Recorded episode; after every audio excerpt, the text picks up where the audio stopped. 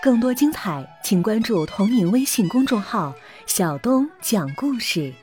本节目由喜马拉雅独家播出。临行前的这顿晚餐，细心的丹尼斯安排的十分周到。从利顺德大酒店叫来了李芬最爱吃的松鼠桂鱼、东坡肘子、红烧子鸡，又端上了一小坛兴泰德烧锅酒。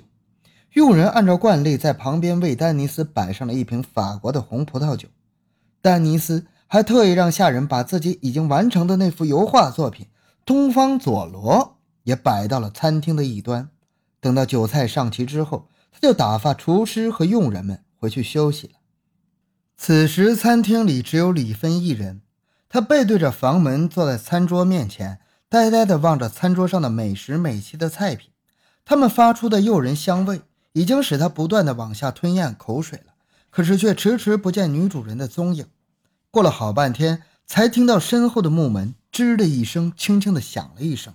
他知道这是丹尼斯进来了。李芬扭过身来看着门口。只见丹尼斯穿着一身乳白色的纱裙，缓缓地向餐桌对面他自己的座位走去。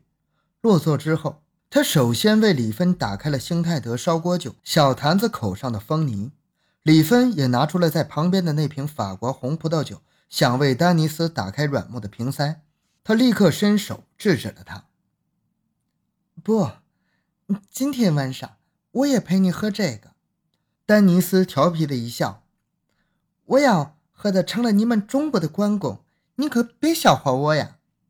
说着，他就为李芬和自己都满满的斟了一杯兴泰德烧锅酒。来吧，我的模特！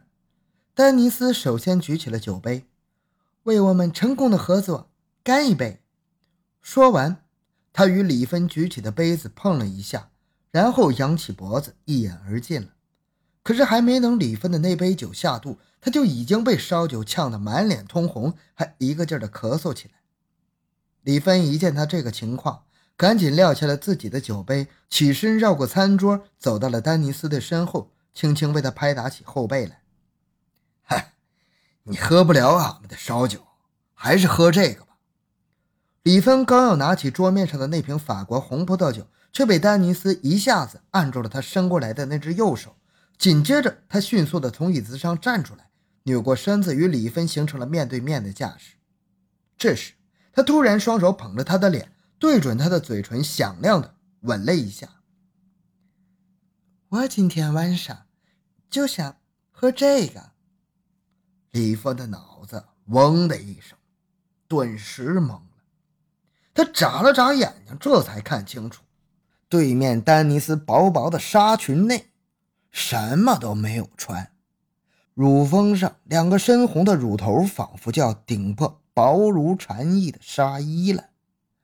他神色慌乱的赶紧把自己的眼睛瞥向了一边。丹尼斯站在他的对面，带着渴望的眼神，从容的解开了纱裙上的纽扣，仿佛无意间轻轻的一抖，整件纱裙顺势滑落到了地板之上。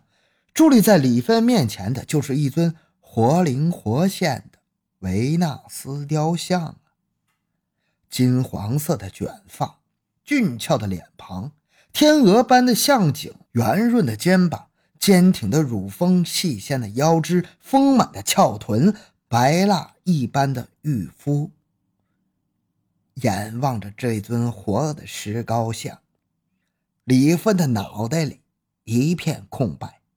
他顿时感觉自己的脑袋里没有血了，奔腾的血液全部向下身涌去，瞬时间就要胀破了他身体的这个皮囊。就在这时，维纳斯向他伸出了双臂，将呆若木的李芬紧紧地搂在自己的怀里。我要献给你，我要得到你。丹尼斯紧贴在他的耳畔，喃喃地低语着。尽管隔着包裹严实的中式衣裤，但是李芬感到自己的躯体马上就要撑爆了他们似的，瞬间要将他们撕成碎片，也像那件丹尼斯的纱裙一样飘落到地板之上。到了那样的时刻，大胃王与维纳斯将会走向何方，就不会留下任何猜想的余地了。李芬尽管从十七岁开始就与小叶子产生了青涩的恋情，可也就是从那一刻起，社会地位的差距、养女当差的捉弄、手工织纱的禁忌、李代桃僵的无奈，让他这个壮硕的汉子，何时曾经狂野过、自由过、忘我过、奔放过？已经人过中年了呀，还有多少热情可以供你释放？还会有多少精力可以让你喷发呢？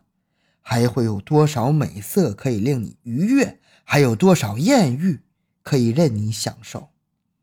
而眼下，活生生伫立在你面前的这个年轻漂亮的西洋女人，就可以满足你的这一切，就可以填补你人生中的一系列缺憾。此刻的李芬，就像砌筑在意志堤坝里的一块顽石，在奋力的坚持着，抵抗着。抵抗着感情狂潮的冲撞、洗刷，此刻，一切束缚他的清规戒律都已经不存在了，一切精神的枷锁都将被打得粉碎了。然而，就在他这块意志的顽石即将滚落、跌入感情洪流之中的一瞬间，他的头脑中突然飞掠出了一个古老的东方借条：“宁穿朋友衣，不占朋友妻。”这借条刹那间化作了一盘无形的绳索，将他的头脑和四肢死死地捆绑住了。他下身鼓胀的血液一下子回流到了脑子里，他从懵懂的状态一下子回到了极度的冷静之中。李芬轻轻地蹲下身来，两手捏起了地板上那件乳白色的纱裙，随着他自己逐渐站了起来的身体，将它完整的套在了丹尼斯婀娜的身躯之上。维纳斯又显现着若隐若现的肌肤了。我要献给你，我要得到你。丹尼斯依旧在喃喃地絮叨着，他奋力地抗拒着李芬手中的那件纱裙。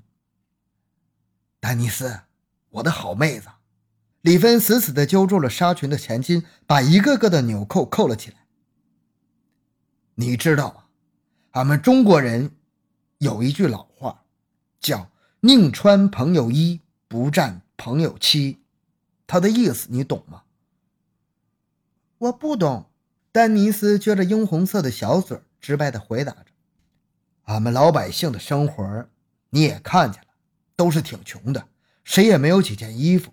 衣服对他们来说那是很宝贵的。”李芬掰开了揉碎了，讲着朴素的道理：“人生在世，吃穿二字，穿对俺们谁家都是个大事儿。”嗯，这我知道，所以才有了这话呀。宁穿朋友衣，不占朋友妻。李芬看到他那似懂非懂的眼神，他马上联合实际的讲了起来。俺们宁可穿了朋友那么宝贵的衣服，都不能占有朋友的妻子。我跟亨利算是朋友了吧？他给我帮了这么大的忙，买到了洋枪，救了二少爷，我的干舅舅。我要再占有亨利的妻子。那我还是个人吗？我李芬还配在这个世上活着吗？他越说越激愤了起来，眼眶里已经闪烁着泪花了。你说呢，我的好妹子？丹尼斯听完了他的这番肺腑之言之后，由衷的感到了李芬的人格魅力。他沉吟了片刻，逐渐的冷静了下来，然后。轻轻地掰开了李芬紧紧揪着纱裙的双手，自己把上面的一颗纽扣扣好了，然后十分优雅地用右手做出了一个请李芬到对面入座的手势。李芬快步绕到了餐桌的对面，平静地坐了下来。他伸手拿过桌子上的那瓶法国红葡萄酒，将起瓶器的螺旋触角拧进了软木塞之中，然后砰的一声拔出了瓶塞。为丹尼斯的高脚杯里倒上了多半杯红酒，丹尼斯也捧起了那只陶土的小酒坛，为李芬倒上了满满的一杯兴泰德烧锅酒。面对着丰盛的中式菜肴，他们两个人各自举起了面前的酒杯，轻轻地碰撞了一下之后，两人微笑地对视着，各自都小小的抿了一口。就这样。